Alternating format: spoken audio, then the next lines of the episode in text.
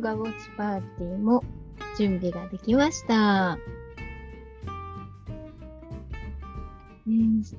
動画ウォッチパーティーの方は、はい、始まりましたね。うんあこんばんはあ。もうすでに入ってくださってる方がたくさんいらっしゃって、ありがとうございます。えー今日はですね、テーマがあの昨日からの、まあ、今週月曜日から引き続きのもので、もう今日5回目ですね。えー、あありがとうございます。もう次々とね、入ってくださって、本当嬉しいです。ありがとうございます。えー、インストラクションスキルのクラス内のレベル差への対応法ということで、もうとってもですね、コアなテーマなんですよ。えー、お伝えする、ねえー、複数の方たちにお伝えする時の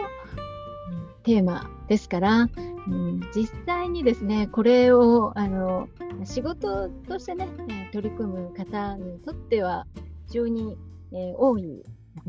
ご質問なんですけれども、まあ、あまりそういうことに関係ない方はいやまあ、全然ね、あのまあ、自分のその仕事とか生活とかに関係ないなって思われるかもしれませんけれども、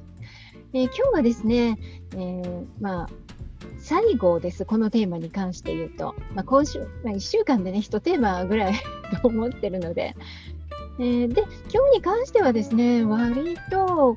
うん、日常生活とか、なんかでも、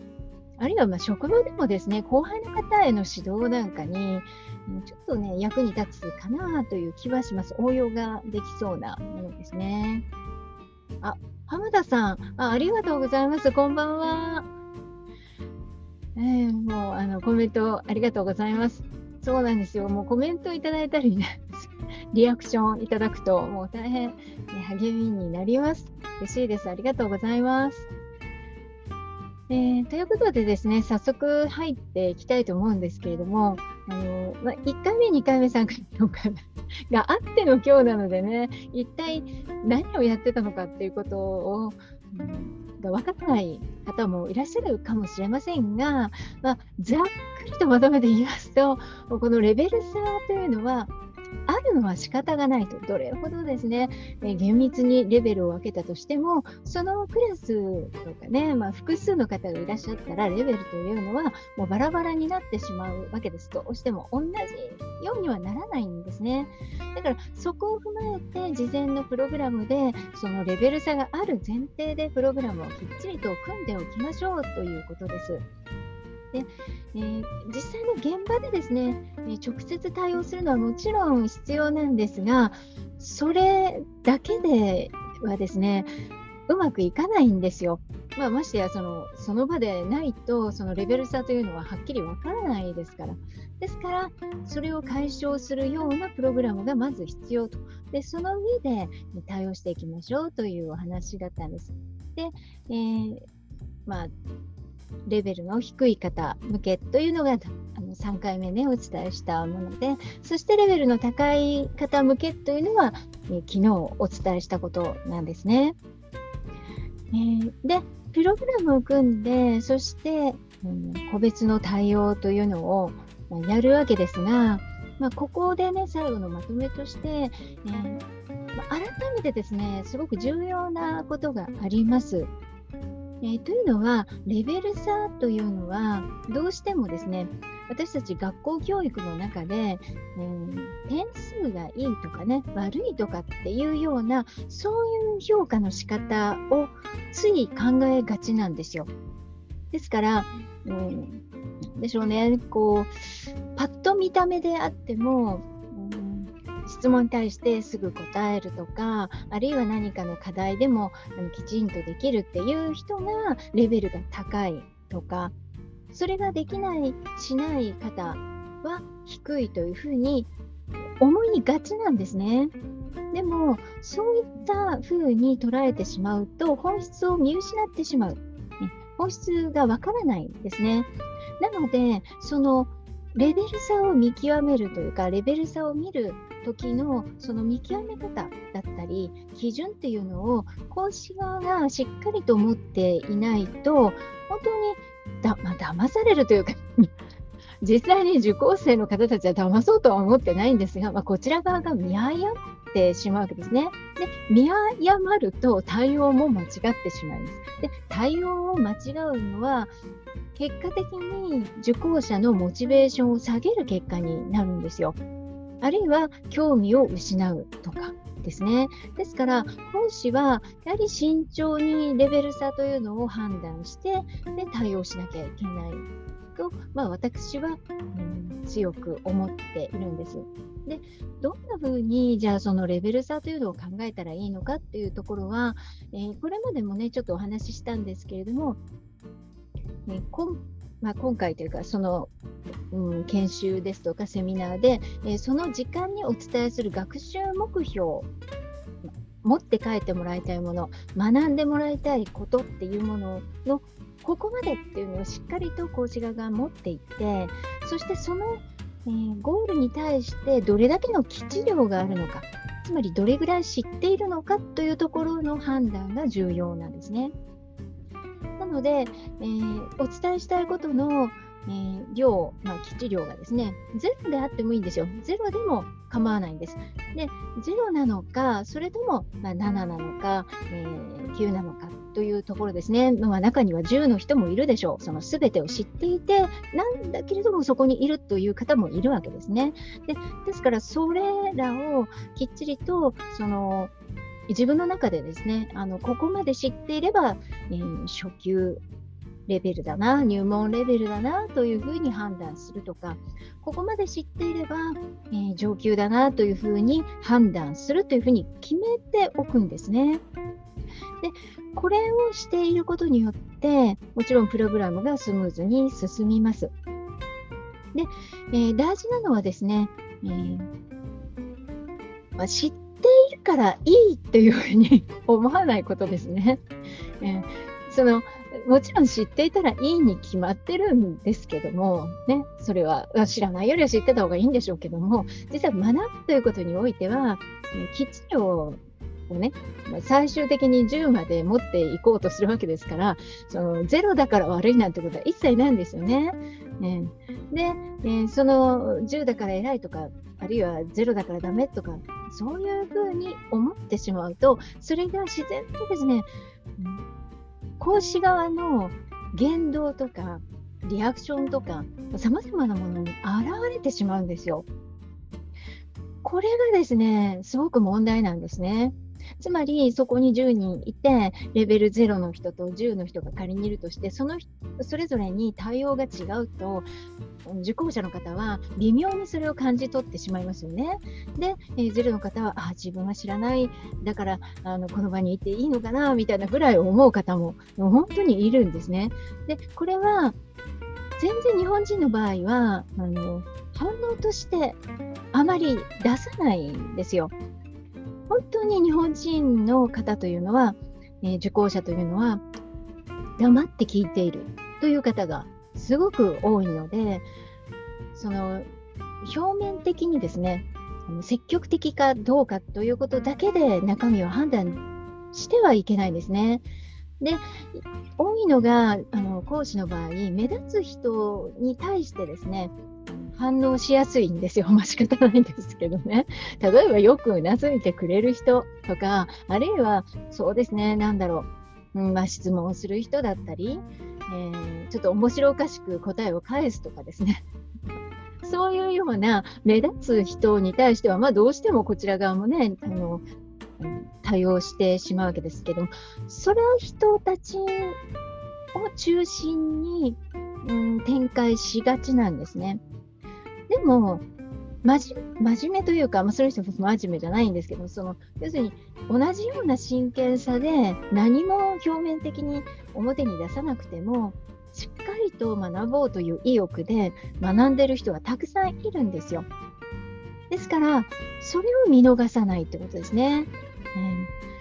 ー、そういうこうおとなしい方ですね、真面目に取り組む方こそですね、えーまあ、ターゲットというと変ですけど、メインにしっかりと、もうそあの見失わない、うん、そのあまり派手な、ね、パフォーマンスをする方ばかりにとらわれずにやらなきゃいけない。それは知っていれば知っているほど、基地量が高ければ高いほど、あの派手なパフォーマンスをしがちなんですね。で、知らない人ほどあまり反応しないですよ。なので、ここら辺をしっかりと講師側が見て判断するというか、うん、ある程度踏まえて判断しないと勘違いしてしまいます。で特にですね今度はあの褒める部分とかもあると思うんですね。まあ、褒めるというのは何か、まあ、できこちらの課題があって、それができた。あるいはグループワークなんかでもね、A グループはすごく良かった、B グループはあのこういう課題があったとか、いろいろあって、まあ、どうしても評価をしなければならないという部分があるわけですけれども、そういう時もですね、その、相対評価は当然必要ですね、相対評価。まあ全体の中でね、えー、このグループはこういうところが良かったですねとか、ね、この人はこうでしたよねっていうふうに、まあ、個人でもグループであっても相対的な評価をする必要はあるんですけれどもそれだけにせずに必ずですね絶対評価も加えて伝えてあげるというのが大事ですね。で絶対評価というのは例えばゼロの人だったら、ね、そのセミナーの後半、あるいは終了、まとめの部分ですよね。最後の段階でどれぐらい進んだのかということを、フィードバックしてあげる。つまり、そのゴールがですね、その人にとって、まあ、仮に、えー、6だとしますよね。10段階評価で6だとしても、6上がったわけですよね。でも、もともと5だったという人が6になったっていうことは、その伸び幅って全然違うと思うんですよ。だからやっぱりその絶対評価的な部分もこちら側がきちんと見てあげてで、えー、すごくねあのこれだけ伸びましたよねっていうところを見て伝えてあげる。で相対評価はっていうと全体の中では6だからそんなにずば抜けていいわけじゃないんだけれどもこの授業の中で、ね、あなたはこれだけ頑張りましたよねっていうところは見てあげる。これ大事なんですね。から、レベル差っていうのは、どうしても私たち相対評価でね、ね見てしまいがちです。で、これはまあ仕方がないことであっていいんですけれども、絶対評価というのは、あの受講者自身もわからないんですよ。相対評価は分かりやすいんですね。自分は他の人と比べてどうだろうみたいなのは分かりやすいんですけども、絶対評価というのは、やはり講師側の方でないと見えない部分って多いですので、そこをね、伝えてあげるということが、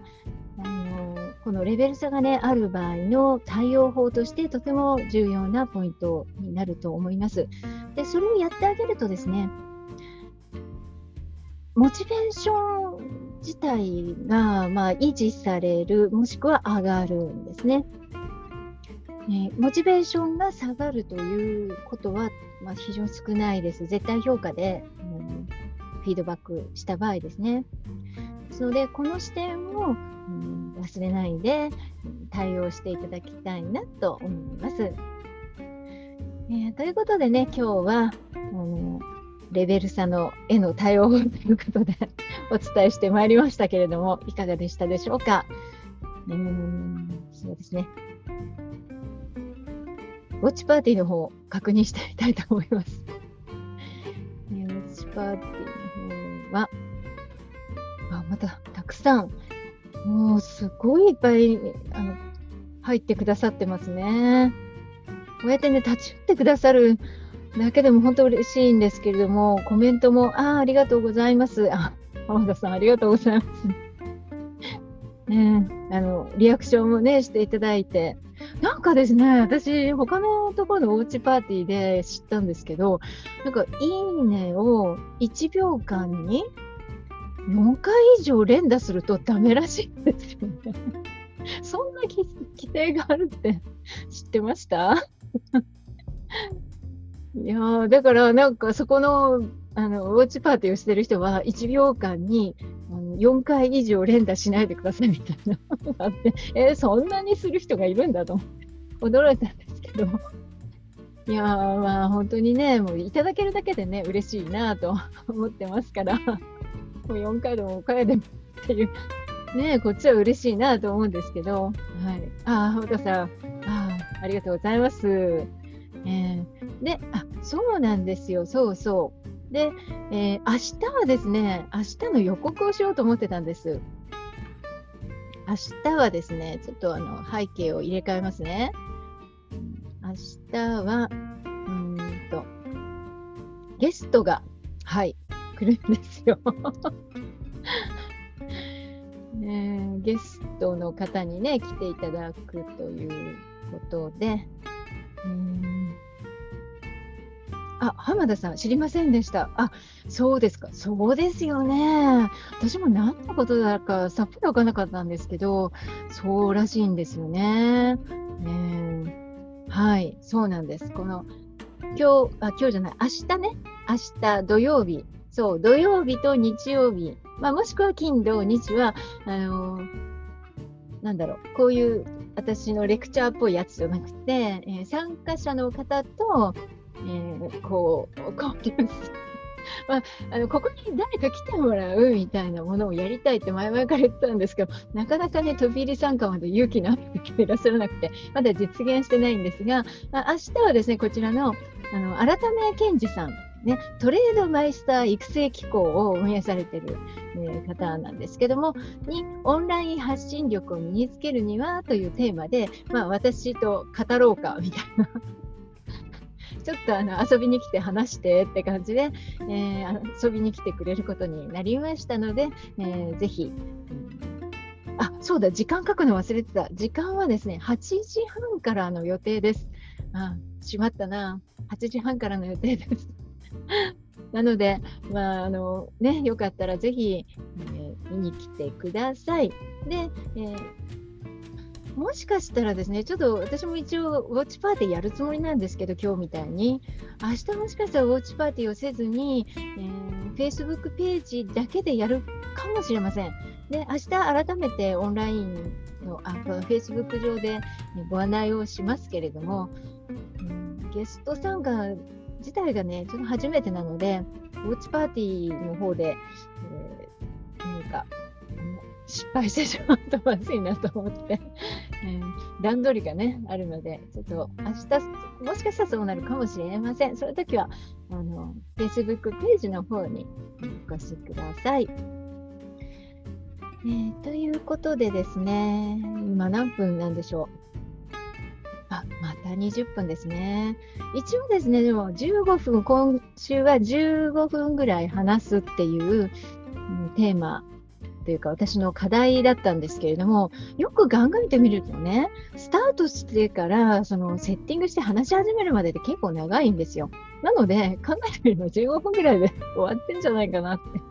ていうことでだいたいクリアできてるかなという気がしてます。はいえー、ではそういうことで今日はこの辺で失礼したいしたいと思います。どうもありがとうございました。ご覧くださってありがとうございます。お立ち寄りくださってありがとうございます。ではまた明日。